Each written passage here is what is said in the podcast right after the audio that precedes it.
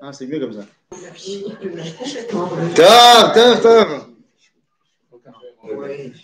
Non, je sais pas. euh, Non, vas-y, on va regarder là. On va voir que le truc. Les gens, ils vont rien entendre comme ça.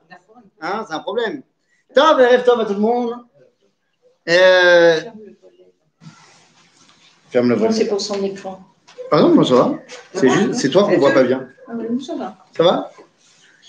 Erev Tov et Koulam. Et ben on est parti. On est parti par Shlach Lecha. Alors, la première question, elle est simple. Combien de personnes ont vu ce que j'ai dit lundi soir? Quoi? Non, non, pas avec mon fils. Sur Shlach Lecha? Non, moi, j'ai rien. Personne n'a vu encore. Donc c'est bien. Très bien. Alors, je vous poserai plusieurs questions. La première, qu'est-ce qui peut pousser un juif, un Ben Israël, à ne pas vouloir venir en Israël Voilà, C'est ma première question. Ben vas-y. Parnassa, Parnassa, Famille. famille. C'est quoi famille? Je veux pas quitter ma famille. Je ne veux pas quitter euh, les vieux. force d'inertie. C'est-à-dire? La reste- paresse. On n'aime pas. Ah, tu veux pas bouger. On Ok. pas bouger. Ça dépend l'âge des gens. Pas bougé. Ça ça peut être les allocations familiales. D'accord, ça peut être ça. Donc j'ai dit ça peut être la Parnassa, d'accord? Ok. Pas de dimanche. très. Pas de dimanche. La langue. La langue. la vie est Les en- très les dure en enfants, Israël. les changements d'école. les ça. Changements d'école, le balagan, ok, d'accord. Euh. Voilà, je, je vais m'adapter euh, au style de vie qu'il y a ici. C'est pas trèvra, si on n'a pas de trèvra ici. On n'a Si pas. C'est dur, hein. Ok, donc toutes les raisons que vous m'avez données sont des raisons pratiques. C'est-à-dire que vous avez donné, en fait, vous pouvez mettre tout sous une seule cotérette, sous un seul titre. Il y a des, problématiques d'intégration techniques qui font que bah, le départ en Israël est compliqué. Ok. Est-ce que vous pourriez voir d'autres euh, raisons qui ne rentrent pas du tout dans cette histoire de technique? Parce que imagine-toi quelqu'un qui parle hébreu, qui a euh, une fortune énorme, euh, qui a déjà des amis en Israël, bah lui, tous les arguments que vous m'avez donnés, il, il- il y a pas. Attends, un- tu me donnes une autre, un autre argument. Bitachon. C'est-à-dire, c'est dangereux ici. L'idéologie Satmar de New York. Par exemple. C'est-à-dire- Ouais. Ah, donc, idéologiquement parlant, il ne faut pas venir. Ok C'est Même si tout est rose, tout est bien ici, il ne faut pas venir. Ok? D'autres avis il y a des gens qui pensent qu'il faut, il faut le, le- donner la terre. Ah, c'est politique. Voilà, humanisme euh, pour des, des tendances politiques. euh, voilà, euh, il y a, enfin, ouais, euh, l'humanisme de gauche, euh, de gauche, qui te dit, euh, il y a des Palestiniens et on ne peut pas leur prendre la terre. On ne veut pas vivre qu'entre juifs. Au contraire, il faut être avec la culture mondiale. Ok? Bon, je pense qu'on a fait le tour. hein. Si vous trouvez d'autres raisons, euh, quand vous voulez. Mais là, on a l'air de pas mal avoir fait le tour de toutes les raisons qui feraient qu'un juif ne veuille pas venir en Israël. Je voudrais simplement rappeler que toutes ces raisons sont schizophréniques. Parce que quelle que soit la raison, il faut quand même pas oublier qu'il y a peut-être à l'origine ben, un rapport entre le peuple d'Israël et la terre d'Israël. Bon, non. Dans la Torah, dans notre paracha, on voit que les explorateurs vont utiliser tous vos arguments. Ils utilisent mamash tous vos arguments. Officiellement, ils disent, quand tu lis le texte de la Torah, ils disent ce que tu as dit. C'est dangereux. On n'arrivera pas. C'est dangereux. Ils te disent, ils te disent, ils sont trop forts, on n'arrivera pas à les battre, euh, on va mourir à la guerre, machin, machin. Donc ça, c'est l'argument officiel, pshat, de la Torah. D'après le Talmud, qu'est-ce qui se cache derrière euh, l'argument qu'ils vendent au peuple? Il se, cache un, il se cache un argument beaucoup plus profond. On n'a pas confiance. À qui- en qui? En la protection du. en, en protection de Dieu. Alors, ils disent C'est grave. Ki chazak mimenu. C'est-à-dire quoi? Ils pensent véritablement que les rois cananéens sont plus forts que Dieu? Je ne peux pas accepter, pour une raison très simple. Combien Yahushua va, battre de rois? Ceux qui ont lu le livre de Yahushua, après il y a un calcul à la fin. 31. 31 rois dans la petite région qui a entre Dimona et euh. C'est petit, pas grand. 31 rois. Bon, tu as compris que chaque roi, c'était pas les États-Unis. Non, c'était- comme Rochaïr. Oui, oui, bien sûr, le roi c'est un rochaïr, mais ça veut dire euh, l'étendue de sa puissance, c'est Monaco, quoi, euh, au niveau militaire, je parle. Donc, quand tu as vu que ton Dieu, il a éclaté les États-Unis, puisqu'il a éclaté l'Égypte de l'époque, Pharaon, C'était l'Empire. bah, c'était un empire euh, complet. C'est même pas, c'est même pas qu'il y avait le, le bloc de l'Est, hein, c'était un, un monobloc. Et tu vas me dire que les petits rois là, de Canaan, ils sont plus forts que Pharaon? Géopolitiquement parlant, géostratégiquement parlant, ça tient pas debout. Ça ne tient pas debout. Si on a réussi à battre les armées de Pharaon avec l'aide de Dieu, les rois de Canaan, c'est finger in the nose, comme on dit. Ok? Donc, qu'est-ce que ça veut dire hu mimeno? Alors, ça veut dire que qu'est-ce qui est plus fort que lui? Leur Dieu à eux. Leur Dieu à eux. Alors, c'est pas seulement leur Dieu à eux. La terre. La terre d'Israël et tout ce qu'elle comporte est plus fort que Dieu. Qu'est-ce que cela veut dire? Eh bien, je n'arriverai pas à m'extraire de la Hartziout lorsque j'arriverai là-bas. Je serai trop dans cette terre. C'est-à-dire, je serai imprégné de sa spiritualité, Avodazara. D'ailleurs, on va voir qu'ils n'ont pas tellement tort. hein. Quand on va arriver, on va tomber. Mais je vais surtout maintenant devoir ben, bosser la terre. Et puis il va falloir bouffer. Eh, il va falloir bouffer, il va falloir y travailler, il va falloir s'intégrer, il va falloir créer euh, le butoir. Léomi, il va falloir créer.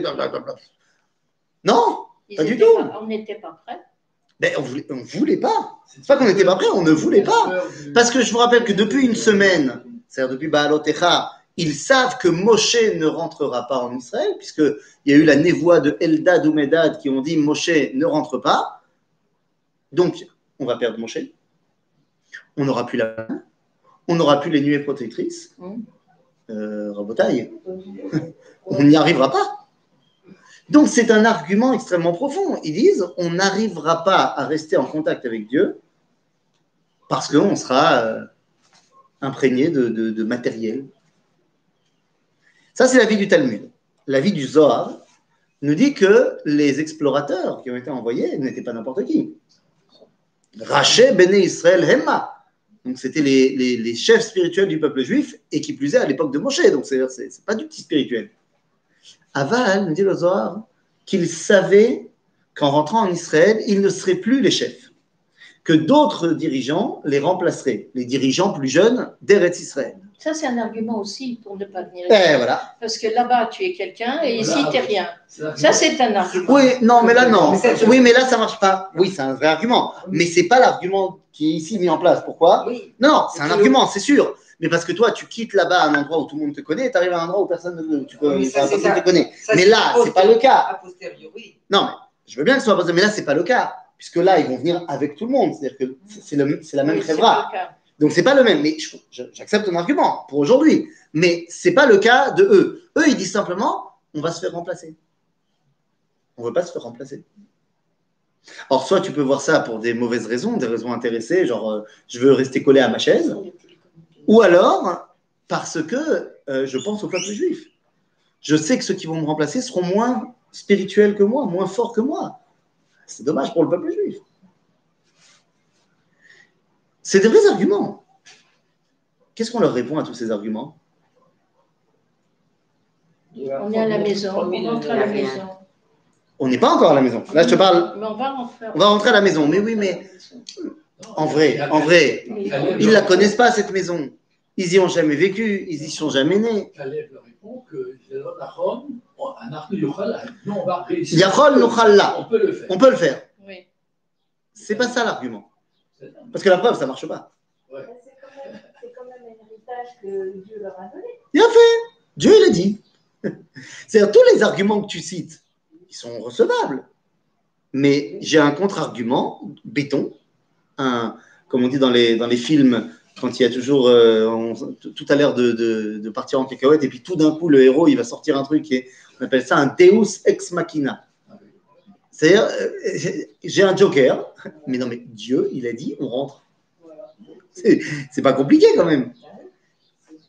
Achat, ce Dieu, il a dit, on rentre. Est-ce qu'il est vrai que à l'époque de la paracha Bien non. Il est vrai dans chaque génération. Car je vous rappelle qu'il y a, d'après les 613 mitzvot, une mitzvah d'habiter en Eretz Israël. Non seulement d'habiter, mais de conquérir la terre d'Israël. Alors, une mitzvah de conquête, tu ne peux pas la faire toi tout seul, mais il y a une mitzvah. Euh, oui, j'en ai marre du masque. Euh, c'est dur quand tu parles. Il y a une mitzvah d'habiter en Eretz Israël, point. On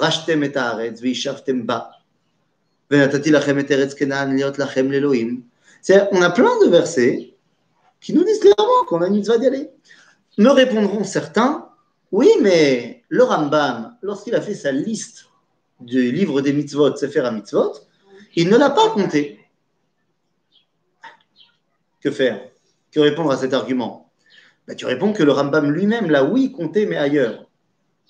Parce que dans Ilchot Melachim, il dit qu'il y a une milchemet mitzvah qui s'appelle conquérir la terre d'Israël. Donc il l'a juste pas compté en tant que mitzvah de Yishuva Haaretz, mais il l'a compté en tant que mitzvah de Kibush Eretz Israël. Donc oui, il l'a compté. Et même si tu dis, tu veux quand même dire, non, mais ça c'est la mitzvah de Kibush, mais pas la mitzvah d'habiter, il a répondu à cela dans la, la- la lettre qu'il a envoyée aux Juifs du Yémen, Geret Teman, dans laquelle il répond que euh, n'est pas une mitzvah quelque chose qui est de l'évidence. Il n'y a pas de mitzvah de respirer, il n'y a pas de mitzvah de manger, il n'y a pas de mitzvah d'habiter en Israël. C'est barreau. Un juif, il habite en Israël. Quand il peut pas, il peut pas. Mais sinon, c'est barreau. Donc, pour- donc à ce moment-là, le Rambam te dit, ah, c'est même pas une mitzvah. Comme il n'y a pas de mitzvah de respirer, c'est une évidence. Cependant, le Ramban va lui la compter comme étant une mitzvah. Dans sa liste, il dit, c'est une mitzvah que le Rambam a oublié de compter, c'est une mitzvah. Vient un rabbin que personne ne connaît, parce que Rambam, tu connais, Ramban, tu connais, Rabbi Moshe Dileon, connais moins. Baal à Megillat Esther, et lui, il pense que cette mitzvah avait lieu jusqu'à la destruction du temple, mais que depuis la destruction du temple, elle n'a plus lieu d'être jusqu'au Mashiach. Non, c'est pas du tout pour ça que les religieux, parce que les religieux y viennent, la preuve, t'es religieuse, t'es là. Non, mais. Donc, donc les religieux y viennent. Mais la preuve, c'est que tu es très religieuse. Et Non, par exemple, Attends, c'est pas tout le monde qui porte un chapeau. Israël. les juifs avec un chapeau, c'est les orthodoxes, non? C'est comme ça qu'on les définit. Tu as un chapeau, tu es juif, tu es orthodoxe. Et donc tu es là. Donc c'est la preuve que euh, les juifs ultra-religieux, ils sont là. Non, il y a certaines personnes qui vont s'appuyer là-dessus. Le problème, c'est que tous les décisionnaires de la halakha ont rejeté l'avis de Rabbi Moshe Dileon pour embrasser celui du Ramban. Depuis le 12e, 13e siècle et ce jusqu'à aujourd'hui. Pratiquement tous les décisionnaires de la halakha, hein, ils ont dit qu'il y a une mitzvah d'habiter en Israël. Donc, ben, il y a une mitzvah. Ça paraît évident. Et ça ne viendrait à l'esprit de personne. Ils vont, ils vont répondre, c'est pas le moment. Oui, ils vont répondre, c'est pas le moment. Mais le problème, c'est que tu leur répondras que mitzvah abba aliatra al. Que lorsqu'il y a une mitzvah qui se présente devant toi, tu n'as pas le droit de dire je la ferai demain. Et de la même façon que tu ne pourras pas trouver de gens qui vont dire, euh, par exemple, il y a un pauvre, il m'a pas demandé la tzaka, mais j'ai vu qu'il est là. Pas le moment. Tu droit de faire ça. C'est-à-dire, que ça viendrait à l'esprit de personne de dire moi je suis un religieux, il n'y a pas de problème, moi je suis fan de Dieu, les mitzvot, je suis pour, juste euh, comme j'adore le jambon beurre, euh, je ne fais pas la cache-route. Mais tout le reste, je fais. C'est-à-dire, tu ne vas pas le prendre au sérieux et certainement pas en tant qu'avis rabbinique.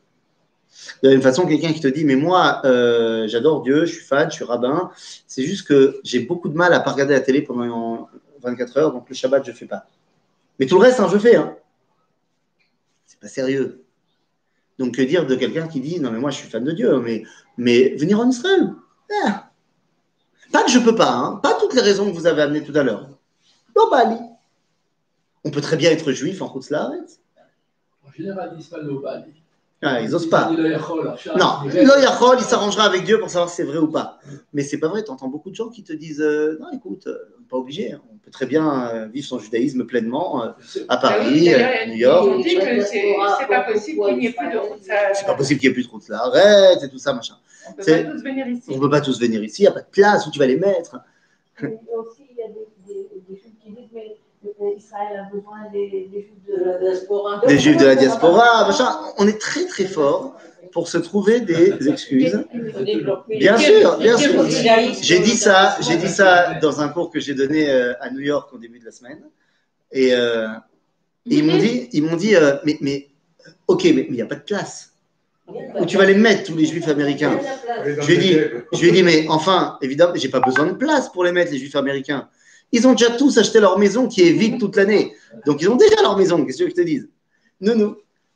Non, les amis, ils diffusent la, la Yahadout on en- diffuse à Yahadout, machin. C'était la vie du Rav Shimshon Raphaël Hirsch, qui disait qu'il fallait rester en Allemagne pour insuffler là-bas Gdusha Vetahara.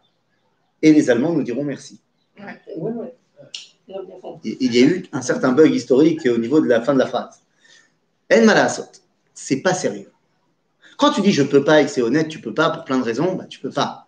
Et anus rachamana patre, quelqu'un qui veut faire une mitzvah et qui ne peut pas la faire, il est considéré comme s'il l'avait faite. C'est ça Mais quelqu'un qui veut pas, c'est un vrai problème. Et ce qui est fantastique, c'est que d'Afka, cette faute-là, ces explorateurs, cette volonté de ne pas venir en Israël, eh bien, c'est une faute qui va frapper les Talmidei Chachamim, en particulier, nous dira le Gaon de Vilna. Et deuxièmement, elle revient dans chaque génération. C'est-à-dire qu'à chaque fois dans l'histoire, quand on va avoir une tentative de retour en Israël, vont se lever des voix exploratrices qui vont nous dire non. Regarde, pour le Gaon de Vilna, il y a quand même une question. Il a envoyé. Attends, attends, attends, le Gaon, il était pour. Il est... Pourquoi lui, il n'est pas parti? Ah, pourquoi lui, il était pas venu, il était déjà vieux. C'est pour ça que. Non, la question, c'est ça. C'est pourquoi lui, il n'est pas Mais il était déjà vieux. Ah, au moment où il a le temps d'envoyer ses élèves, c'est que lui, il est déjà plus, euh, plus tout jeune. Tu aurais pu poser la question pourquoi il n'est pas venu quand il était jeune. Hein Rabbi Lubavitch, il était passionniste. Ah, Ah non, il était passionniste. Non, pas. Il était passionniste. Il n'avait aucun problème avec les sionistes. Il avait, enfin, c'est pas vrai non plus ce que je dis. Il aimait tous les juifs d'un amour profond, y compris les juifs d'Eretz Israël. Il était aussi très, très, très euh, attaché au fait qu'il y ait des juifs en Israël et qu'on ne cède aucun centimètre de territoire aux Arabes. Mais c'est pas pour ça qu'il pensait qu'il fallait que tous les juifs soient en Israël. Ok? Maintenant, quand je vous dis que dans chaque génération, ça revient, je voudrais qu'on fasse un petit peu euh, ben, simplement le- l'étalage de ces générations. Bon, le premier, c'est les explorateurs de notre paracha. Finalement, après, on va quand même revenir en Israël. Et plus tard, dans le Tanakh, dans le livre des rois, on va voir qu'il y a un autre style d'explorateur. Puisque nous sommes attaqués par Sancheriv, le roi de la Assyrie, Hiskiyahu se bat comme il peut, mais il a pratiquement perdu tous ses hommes, et Sancheriv fait le siège de la ville. À ce moment-là, il y a un autre homme dans la ville, qui est, d'après le Talmud, dans le traité de Sanhedrin 26, un Talmud Racham énorme, il s'appelle Shevna, et ce Shevna, on nous dit même que dans ses cours, il y avait un peu plus de monde qu'ici, il y avait 130 000 personnes. Il y avait un zoom. Enfin, c'est un zoom, évidemment. Non, mais ce qui est intéressant, c'est pas le 130 000. Ce qui est intéressant, c'est que Hiskiyahu, qui lui aussi était un Talmud Racham énorme, et en plus le roi, n'avait que 110 000 personnes dans ses cours. C'est-à-dire qu'il était meilleur, l'autre. Il avait plus de monde. Et lui, il a envoyé une- un message à Sancheriv en disant Moi, je suis prêt à t'ouvrir les portes de la ville et à me soumettre à toi. C'est que Hiskiyahu qui ne veut pas. Hiskiyahu a eu très peur. De quoi? Eh bien, que Dieu décide que Acharé Rabim Leatot que qu'on suit la majorité. On suit la majorité, il a la majorité. Et l'Agmar nous, nous dit que Dieu lui a répondu que Kesher Reshaim Einom Minaminyan. Que Shevna, c'est un rachat, c'est un Tamit il fait des cours de Torah toutes les semaines, 130 000 personnes. Ken. Il veut donner la terre d'Israël, il veut se soumettre, c'est un rachat. Vers rachat, on ne rentre pas dans le décompte pour savoir si c'est la majorité ou pas. Donc ça, c'est, on voit qu'il y a eu, maintenant, Shevna, non seulement il voulait donner la ville, mais il savait bien que s'il donnait la ville, bah, le roi Sancheriv aurait tué Hiskiyahu, et il attendait qu'une seule chose, c'est que lui se fasse nommer gouverneur. Collabo. Bah, non, mais c'est collabo. Il voulait être calife à la place du calife. Voilà. Pas shoot. Is no good. No. C'est-à-dire que la Marne dit qu'il s'est fait faire creuser une- un tombeau avec les tombeaux des rois de la dynastie de David. Genre, je veux prendre la place du roi. C'est-à-dire, nous, ça c'est la version tanarique. Après, à la fin du Tanakh, on va arriver à une autre histoire. Ben, on est parti en exil, il y a eu la destruction du temple. Et 70 ans plus tard, ça y est, on a la permission de rentrer. Koresh, le roi de Perse, Cyrus, nous donne la permission de revenir. Nous avons des prophètes qui parlent au nom de Dieu, Sraya, Malachi, qui disent qu'il faut revenir. Nous avons même un descendant direct de David, qui peut être notre chef, Zroubavel ben Shaltiel. Et les gens, ils ne reviennent pas. 3000 qui viennent. Ouais, Majoukazé. Tout le monde reste à Babylone. Lama, qui tov lahem. Oui. Il va ouvrir un magasin. Tov lahem.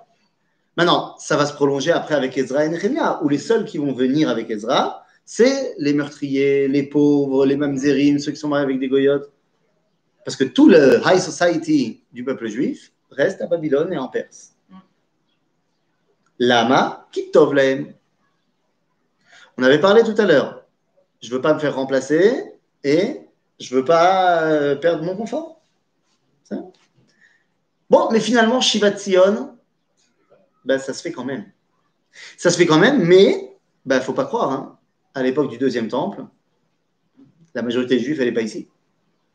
Et petit à petit, ça va un tout petit peu évoluer après la victoire des Hashmonaïm. Puisque là, nous avons un État juif, et donc ça va drainer un petit peu l'Alia. Mais il ne faut pas exagérer, puisque juste après la victoire des Hashmonaïm, il y a plein de juifs qui décident de ne pas venir en Israël, mais cette fois pas parce que Tov Lahem Bagalout, mais par idéal. Ils vont même jusqu'à créer un Beth Amikdash alternatif au Beth Amikdash de Jérusalem. On appelle ça Beth Ronio, qui est mis en place plus ou moins en moins, 500 en moins 155. Beth Ronio, c'est un endroit qui appartient à un monsieur qui s'appelle Ronio, un juif. Il a fait un Beth Amikdash, mais pas un truc d'idolâtrie. Un Beth Amikdash pour Dieu, mais à Alexandrie, enfin à 12 km d'Alexandrie. Éléphantines. Hein? Aux îles éléphantines. Pas très loin d'Alexandrie. En alternatif, euh, en alternative, c'est au Beth Amikdash de Jérusalem. C'est-à-dire que là, on a un idéal de rester en galoute. Et ils ont fait des corbanotes là Badaï, Ils ont- Badaï, et Korbanot pour Dieu. Oui, La Gemara, elle dit que après la destruction du Beth Amikdash, Zemoutar la bebet Ronio. Mais ça veut dire quoi? C'est-à-dire qu'avant, c'est Vadaï interdit, et pourtant ils le font. Parce qu'il y a, il y a un judaïsme alternatif au judaïsme de Jérusalem. Et je vais vous dire, mieux que ça, il marche. Non seulement il marche, mais la plus grande communauté juive de l'époque du deuxième temple, c'est pas Jérusalem, c'est Alexandrie. Donc, on a déjà, il y a plus de 2000 ans, trois rebelotes d'explorateurs avec ces trois mêmes composantes. Je veux veux pas qu'on prenne ma place, ou alors je veux prendre la place de l'autre. Je suis bien là où je suis, j'ai un idéal de galoute. Mais vous inquiétez pas, ça va continuer dans l'histoire. Puisque après la destruction du deuxième temple, bah, pendant l'Empire romain, pendant les premières centaines d'années de l'Empire romain, il n'y a pas de discussion. Euh, On est encore en train de penser les blessures de la guerre de Bar Korva. Mais lorsque la chute de l'Empire romain commence, à partir des années 350, et ce, jusqu'à tout début de la Renaissance, on a un millier d'années, entre 350 et 1350 à peu près, euh, où dans le monde entier, c'est un petit peu... euh, Il ne se passe pas grand-chose, hein, en termes de réflexion. C'est le Moyen Âge, c'est pas vraiment le moment où les esprits sont... Et donc la question d'Eretz Israël, chez nous, n'est une question qui... Voilà, elle n'est plus que théorique. C'est- plus une question concrète. Parce que pendant les Byzantins, tu peux pas venir. euh, les premiers musulmans vont te laisser venir, mais en fait, ils vont te massacrer. Les croisés, je t'en parle pas. Donc, c'est pas vraiment concret. La question, est-ce qu'on doit venir? Et donc, c'est une question théorique qui se dispute au Beth Midrash. Il y a pendant un temps le centre névralgique religieux qui est à Jérusalem, pas à Jérusalem, mais en Israël, Talmud Yerushalmi. Mais dès le VIe siècle, ça chute complètement. Et bah, la Torah, elle est à Babylone, elle est à Bagdad. Et bah, il y aura des idées différentes. On va avoir la Shiva de Soura qui sera un peu plus portée vers l'idée de revenir en Israël. La Shiva de Pompédita qui, elle, au contraire, veut rester à Babylone. Mais c'est théorique pour le moment. Il y a des individus qui vont faire le pas. Mais c'est très rare. C'est très rare et de manière générale, ils se font massacrer dès qu'ils arrivent. Donc on a des gens comme Rabbi Zeira, Ravuna, des gens qui vont venir. Mais c'est leur quoi. Et puis tout d'un coup arrive le début de la Renaissance. Alors, ce n'est pas encore la Renaissance du XVe siècle, ça commence. Et donc, il va y avoir une nouvelle tentative d'Alia au XIIIe siècle. Mais tu ne la connais pas. On appelle ça l'Alia des 300 rabbins. Non, personne ne la connaît celle-là. L'Alia des 300 rabbins parce que ce n'est pas un mouvement à un moment, 300 mecs en même temps. C'est sur un prisme d'une centaine d'années. Tu vas avoir 300 dirigeants juifs qui vont chacun euh, de son côté, monter en Israël. Mais ce pas des petits noms. Certes, tu as du nom euh, de, Ligue des champions de rabbin. Hein. Le Ramban, évidemment, on l'a cité tout à l'heure, qui vient à ce moment-là. On a un monsieur comme Rabbi David Anagid, le petit-fils du Rambam, qui était le chef de la communauté du Caire en Égypte, qui décide de venir. On a par exemple le Shla. Non, non, je dis n'importe quoi. Le Shla, c'est beaucoup plus tard. Euh, pas le Shla, je dis n'importe quoi. Rabbi, voilà, monsieur, ça viendra plus tard. Non, non, je parlais, je pensais à Rabbi Yriel de Paris. Ah oui, des Baalés à Tosafot. Ils vont venir ici. C'est un engouement pour être Israël. Tout d'un coup, c'est plus ou moins possible. On est à la fin de la troisième croisade. Les, les, musulmans, les mamelouks sont revenus. C'est un peu plus facile pour les juifs d'arriver. Il y a là. D'ailleurs, Rabbi Yriel de Paris, il est venu s'installer à Akko. Et à Akko, il a créé un bêta midrash qui va s'appeler Midrash Rabba de Parishi. Le bêta midrash Agadol de Paris, à Akko. Nous La brute Sauf que, évidemment, bah, il y a une force qui retient les juifs en Laaretz, c'est ce qu'on appelle Chassidé Ashkenaz, qui sont la force juive et les communautés du Rhin, tout ça, qui, malgré la décimation qu'il y a eu pendant les premières croisades, sont quand même très très pro. On reste ici. Pourquoi? On revient dans le dicton de l'époque. Trop dangereux. Trop dangereux. Nous, nous. C'est quand même pas faux. C'est faux parce que Dieu, il a dit viens. Oui, parce que c'est une femme, mais il y a... Non, encore une fois, Dieu, il a dit viens. Maintenant, si il veut pas que tu viennes, tu n'y arriveras pas. Par exemple, on parle. Oui. Il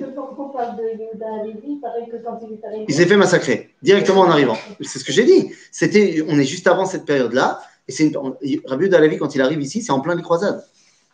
Donc pendant les croisades, c'est vrai que c'est compliqué. C'est pour ça que pendant cette période-là, les gens ne venaient pas beaucoup. Mais là, on est après les croisades. Il y a une opportunité, donc les rabbins la saisissent. cest mais la question de on a peur, on a peur, on a peur, ben voilà, rebelote. Et puis donc, ça va nous amener 200 ans plus tard après l'expulsion des Juifs d'Espagne. Il y a une nouvelle opportunité de venir en Israël. D'autant plus que l'Empire ottoman, qui vient de conquérir la région en 1517, est dirigé par un juif. Bon, c'est vrai que c'est Suleiman le Magnifique, mais son premier ministre s'appelle Don Yosef Nassi, duc de Naxos, avec sa tante Dona Grazia Nassi, bien sûr. Ils vont même presque mettre en place une principauté juive dans la Galilée. Il est en contact avec Rabbi Yosef Caro et tout ça. Tibériade, Tzfat, bien sûr. C'est le moment. Maintenant, les amis, eh, qu'est-ce qui se passe à ce moment-là? Ben, Il se passe qu'il y a plein de rabbins qui viennent. Là, on peut parler donc des Mégourachés Sfarad. Il y en a qui vont venir ici, bien sûr. On va parler également, ben, je ne sais pas moi, par exemple, de Rabbi Shayewa Horowitz, le Shla Akadosh, alors là, il commence à drainer des gens, un petit peu. Rabbi Chaim Ben Attar, Chaim Akadosh. Qui viennent avec leur communauté. Alors, pas toute la communauté, mais qui commence à drainer des, populations, effectivement. Et ça vient. Mais là, il y a une opposition énorme. Quelle est l'opposition exploratrice de cette époque-là? Il y a l'opposition exploratrice de cette, époque-là, ce sont les rabbins italiens. Ah oui, à les rabbins de la Renaissance, en Italie particulièrement. Ils disent, mais pas du tout, mais vous êtes fous. Maintenant qu'il y a la Renaissance, La sagesse, elle se trouve ici, en Italie. En Italie, euh, dans, dans- dans la région, quoi. Il est hors de question d'aller chez les barbares. C'est maintenant qu'on va pouvoir avoir une Torah profonde. Et ça refroidit tout le monde. Et il faut attendre, encore une fois, 200 ans. Bon, il y a le Ramchal, évidemment, qui rentre aussi dans cette période-là, qui vient. Mais il faut attendre euh, d'encore 200 ans pour avoir une nouvelle tentative. Nous sommes à la fin du 18e, 19e siècle. Le nationalisme est dans ses balbutiements et il y a une nouvelle tentative puisque l'Empire ottoman est en train de chuter, donc il n'est plus aussi strict sur les interdits pour les juifs de venir. Il y a une tentative. Et c'est quoi cette tentative? Eh bien là, on va retrouver le Gaon de Vilna, on va, qui va envoyer ses élèves, le Baal Shem Tov d'abord. Le Baal Shem Tov, les la, Aliyah des Chassidim, c'est 1777, alors que la Aliyah des élèves du Gaon, c'est 1808, 30 ans plus tard. Alors, pour ce qui est, par exemple, pourquoi le Baal Shem Tov, il a envoyé ses élèves, il n'est pas venu lui? Il a essayé. Il a essayé et il a, été face à tous les problèmes du monde. Euh, il a compris que c'est Dieu qui ne voulait pas. Donc il est reparti. Mais il a envoyé ses hommes. Rabbi Nachman de Breslav, il a essayé, il a eu tous les problèmes du monde, il est arrivé, ici, il a perdu la boule, alors il est parti. C'est Mais il y a cette tentative de Aliyah des Chassidim. Et ensuite, Aliyah des Talmidei Gaon Mevilna, Veyala, on y va. Qui est à ce moment-là Eh bien, l'opposition exploratrice à l'Aliyah. Eh bien, pour la première fois, cette opposition n'est plus seulement religieuse. Il y a évidemment une opposition religieuse, bien sûr, vous en faites pas. C'est euh, tous les fondateurs du Pilpoul. Euh, Ça, c'est déjà depuis le le 15e siècle, le 16e siècle. Le rabbi Shalom Sarney, complètement opposé. C'est pas seulement les rabbins italiens. Mais plus tard, bah, ça va être qui les opposants à cette vague? Bah, Ça va être la majorité des Litaïm. Ça va être également euh, une grande partie une grande partie euh, euh, de, du judaïsme de Hongrie, qui se porte en anti, pareil le judaïsme de Pologne, ça c'est pour l'Europe de l'Est. Mais il y a tout d'un coup une opposition à ce sionisme, mais qui est différente. Parce qu'en fait, il va y avoir, après la Alia de, de- des Talmidei Agra et des Talmidei Gaon, qui en fait n'est pas suivie véritablement. C'est-à-dire, c'est Hamoud, euh, Rabbi euh, Israël Hillel Misklov, l'élève du Gaon de Vilna, qui écrit, qui vient ici et qui écrit le livre Kolator. Il écrit une phrase dans le chapitre 5 incroyable. Il dit C'est vraiment dommage parce que quand nous on est partis, il y avait plein de juifs qui voulaient partir avec nous. Mais plein, qui n'étaient pas forcément les élèves du Gaon, il y avait plein. Venit kareru al yede kama mitofse Torah asher lo yavinu velo yedu klum. Ils ont été refroidis par certains rabbins qui ne connaissent rien et ne comprennent rien. Eh, On connaît ça. Et puis après, eh bien, arrive le nationalisme et arrive le sionisme médini national de Herzl, mais qui ne commence pas avec Herzl, attention, hein, qui est porté d'abord par le Rav Eliyahu Gutmacher, le Rav Kalischer, le Rav Rael Kalai, qui là est opposé à son, enfin, qui s'oppose à ces rabbins du sionisme moderne. Eh bien, c'est des rabbins avec un idéal antisioniste, comme on a dit, le Rav Shimshon Raphaël, et tout le roug qui va avec.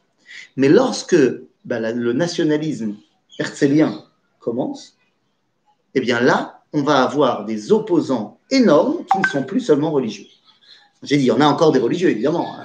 Je ne vais pas te faire un ridouche en te disant qu'il y a plein de rabbins qui sont opposés à Herzl, hein, c'est pas shoot. Sauf que, pour le coup, là, ça devient facile d'être un explorateur ça devient facile de s'opposer au sionisme parce que jusqu'à présent, les rabbins qui s'opposaient, ils s'opposaient à d'autres rabbins. Mais là, les rabbins, ils se disent, bah, c'est facile. Pourquoi je sais, d'où je sais que le sionisme, c'est pas cachère journaliste, c'est le média. Bah non, non, non, ils disent pas encore ça. Mais parce qu'à l'époque, les médias, c'était, honnête. Non, ils disent pourquoi est-ce que c'est sûr que c'est pas vrai? Parce qu'il n'est pas religieux. Donc, comme le patron qui porte ça, il n'est pas religieux, c'est la preuve que c'est l'œuvre du Satan, machin. Et c'est là que tu vas retrouver les grands noms antisionistes de l'époque, le rabbi de Safmar, Reb Chaim de Brisk, l'autre cinquième rabbi de Chabad, fondamentalement antisioniste, euh, Reb Elchanan Wasserman. Là, on est déjà à la deuxième partie du 19e siècle, 20e siècle. euh, on va avoir euh, Zilberstein, ah, tous ces rabbins qui sont les, les plus grands opposants virulents au sionisme. Mais ça, c'est, on va dire, l'opposition rabbinique classique. Mais pour la première fois, il y a deux autres oppositions. L'une, un grand opposant au sionisme, s'appelle le baron Edmond de Rothschild. Eh oui, oui, parce qu'au début, il est très copain avec le baron Maurice de Hirsch. Et ils veulent aider les Juifs, mais certainement pas les envoyer en Israël. Ils veulent aller en Argentine. Ce n'est qu'après la rencontre avec le grand rabbin Zadok à Cohen, ou Zadok Khan, Khan de France, qui va leur dire, mais enfin l'Argentine, c'est échanger une galoute pour une autre galoute. Il faut les emmener en Israël. Que le baron de Rothschild va switcher, il va les envoyer en Israël. Le baron de Hirsch, lui, rester. Donc il y a une opposition de l'élite juive au projet sioniste, sous prétexte que ça va attiser euh, l'antisémitisme. C'est pas que c'est dangereux d'aller là-bas, mais d'aller là-bas, ça va nous amener des dangers. C'est connu aujourd'hui euh, énormément. Et puis il y a une autre opposition qu'on a oubliée, qui est toute nouvelle, qui est une opposition idéaliste, idéaliste mais pas la même que celle du Rachar Hirsch, qui est une, opposition idéaliste encore plus folle. Parce que le Rachar Hirsch, il dit il faut rester en exil parce qu'on a un rôle à jouer en exil. Et lui, il parle de l'Allemagne parce qu'il habite en Allemagne. Non, la réforme, ce sera beaucoup plus tard. Que pour l'instant, ils sont trop faibles pour parler. Au XXe siècle, un des plus grands opposants sionistes, c'est le le monde réformé. Le XXe. Là, je suis encore au XIXe. Pourquoi avec euh, Léopoldin, c'est Mendelssohn et- Oui, mais c'est. Non, non, Mendelssohn, il n'est pas encore opposé au sionisme. La question du sionisme ne se pose pas vraiment à ce moment-là. Mais si tu veux, ça, petit à petit, ils ne sont pas assez forts au XIXe siècle pour véritablement faire une opposition. Non, non, une autre opposition. Les Lumières, C'est-à-dire tous ceux qui sont dans. le judaïsme de France, le consistoire central de France et le grand Sanhédrin de Paris. Et oui, on est après la Révolution, on est après Napoléon.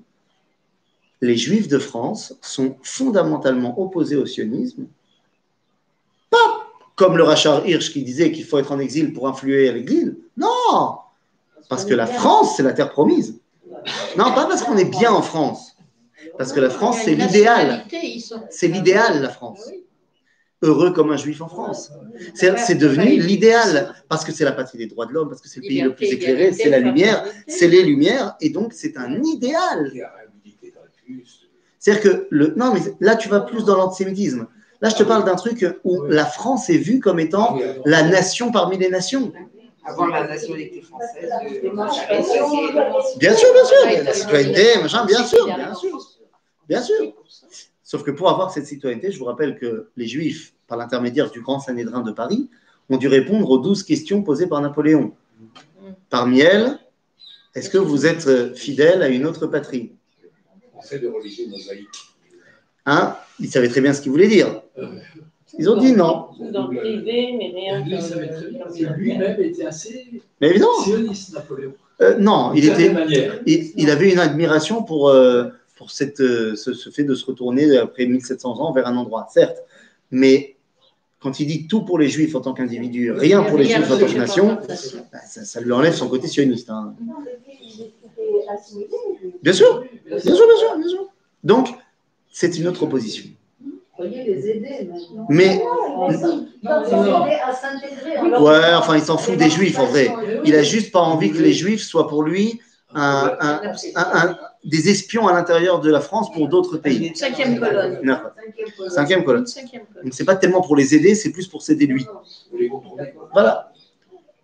Maintenant, on vient de passer 3000 ans d'histoire. À chaque fois, c'est rebelote. Et l'opposition au sionisme actuel, bah, c'est toujours le même. Il y a des gens aujourd'hui qui veulent s'opposer au sionisme parce que c'est dangereux de venir en Israël. Il y a des gens qui veulent s'opposer au sionisme, qui disent qu'il ne faut pas venir parce qu'ils ont très bien compris que là-bas, c'est les. J'ai pas envie de dire le numéro 2 de Dieu, c'est- le remplaçant de Dieu, puisque dans leur communauté, c'est les patrons ultimes euh, voilà, et qu'ils savent très bien que s'ils viennent en Israël, ils n'auront absolument pas ni les capacités toraniques, ni euh, rien de, ben voilà. Donc ils veulent pas parce qu'ils savent qu'ils seront remplacés par d'autres. Et puis il y en a d'autres qui disent, mais on est bien, on est bien ailleurs. Et puis est né deux nouvelles oppositions. Comme tu disais, le mouvement réformé, bon, mais qui est en train de creuser sa propre tombe par rapport à son appartenance au peuple juif. Mais il y a une autre opposition exploratrice qui a été la première, le premier qui en a parlé, c'est Emmanuel Levinas, dans son livre Quatre lectures talmudiques, où il dit que pourquoi, là, pourquoi les explorateurs n'ont pas voulu rentrer À cause des Palestiniens. Enfin, des Knaanim. Ils disent, mais il y a des gens là-bas. C'est pas moral. Et donc, c'est l'opposition du post-sionisme qu'on vit aujourd'hui. Euh, Chasve Shalom, euh, une manifestation euh, sur la place Rabin euh, contre l'annexion, avec l'hymne national du Fatah et, et l'appel à la haine, parce qu'ils ne comprennent pas l'arabe, c'est tout, ils ne comprennent pas ce qu'ils disent. Et je remarque que dans cette manifestation, il n'y avait pas De masque. de masque. Mais bon, puisque c'est de la gauche, c'est pas très grave. si cette manifestation avait lieu à Bnebrak, eh bien, on aurait dit que c'est à cause de Bnebrak que le monde va s'effondrer. Mais quand tu es de gauche et que tu manifestes à Tel Aviv, tu as le droit de ne pas avoir ton masque. Mhm. Euh. D'ailleurs, ils ont dit que le- ce qui se passe, c'est à Tel Aviv surtout. Maintenant la, la- la- la vague de, de maladie, elle est à Tel Aviv et puis à, et puis à. En tout cas, ce postmodernisme, c'est un- une haine de soi. Et c'est tout à fait normal une fois que tu as donné tous les arguments possibles et tu as vu un par un qu'ils ne, qu'ils ne marchent pas. C'est-à-dire, tu as, dit que c'était dangereux, on gagne. Ça marche ici. As dit qu'on était mieux là-bas, non, le Mashber, il est terrible là-bas, et ici, Baruch Hashem, ça va au niveau économique. Après, tu as dit, non, mais c'est un idéal là-bas. Euh, Là-bas, ils ne te veulent pas. Tu peux pas faire ton idéal là-bas. Ici, tu peux même influencer de là-bas. Donc, tous les arguments qui ont été pendant 3000 ans l'argument explorateur ne marchent plus. Mais eux, ils veulent pas venir. Donc, il y a un, un rejet de soi-même et de dire, bah, finalement, le problème, il n'est pas euh, technique. Il est que le problème, c'est des juifs. Mal à Assot, ni à l'époque, ni aujourd'hui, les explorateurs n'ont eu raison. Ceux qui ont finalement gagné et porté haut et fort la volonté du Créateur, c'est Kalev et Yoshua, c'est nous qui avons décidé de tout simplement, comme, comme Kalev, Kalev est parti à Hebron pour les c'est-à-dire pour euh, s'imprégner de la promesse que Dieu avait faite à Abraham, Isaac et Jacob. Eh bien, nous sommes ceux qui réalisent cette promesse, puisque nous, nous avons passé le pas. Et Nahon, on va à Loupan, et c'est difficile. Et Nahon, on se refait une chevra, et plus on vient tard, et plus c'est difficile, et vous le savez mieux que personne. Mais on, se bat, et on y arrive, et puis on se refait une chevra en français. C'est pas, pas interdit non plus. Zebessader, il y a plein de Français qui viennent, on peut être copain avec des Français, en n'étant pas uniquement avec des Français, mais il n'y a aucun problème, c'est tout à fait normal que plein de nos amis soient des gens qui partagent la culture avec laquelle on a grandi, et il n'y a aucun problème à cela, à condition, encore une fois, que ce ne soit pas euh, unique. Mais voilà, c'est difficile, Nahon, et puis, et puis on n'a pas forcément les mêmes facilités dans les études, parce qu'on ne comprend pas forcément tout, c'est Nahon. Nahon, personne t'a dit que c'était facile. Mais c'est la volonté du Créateur, et ceux qui font le pas, eh bien, ça a marché. Ça a marché à l'époque, ça marche encore aujourd'hui, ça marchera encore plus demain. Donc finalement, eh bien, dans cette paracha de Shlach Lecha, on voit que Am Israël a fauté par la plus grande faute du désert. Beaucoup plus grave que la faute du Vaudor. La faute du Vaudor a été pardonnée, Rabotai. Finalement, Dieu a dit Vayomer Hashem salarti kidvarecha. Alors que la faute des explorateurs, toute la génération est morte dans le désert. Pas de panique, nous sommes la génération qui corrige la génération du désert. Rien d'autre. Mon père, il a dit, bah, au moment de la création de l'État, Mhm. oh là là, ça va permettre aux juifs d'être juifs sans être religieux. Ça va être euh, chômeur. Mais Enfin, t'as le compte, il est venu quand même. Il y a ce problème. Bien sûr, bien sûr, mais ça c'est vrai. Et au final, qu'est-ce qui se passe? eh bien, on voit que ça, arrive. Il y a des gens qui, il y a des gens qui ont abandonné, mais la majorité augmente. Bien sûr. Oui, mais c'est désagréable les gens qui viennent parce que. Mais leurs enfants, leurs enfants, ça sera. Ils sont ils sont à New York ou à Nounou. Zéo. Chazak Merci.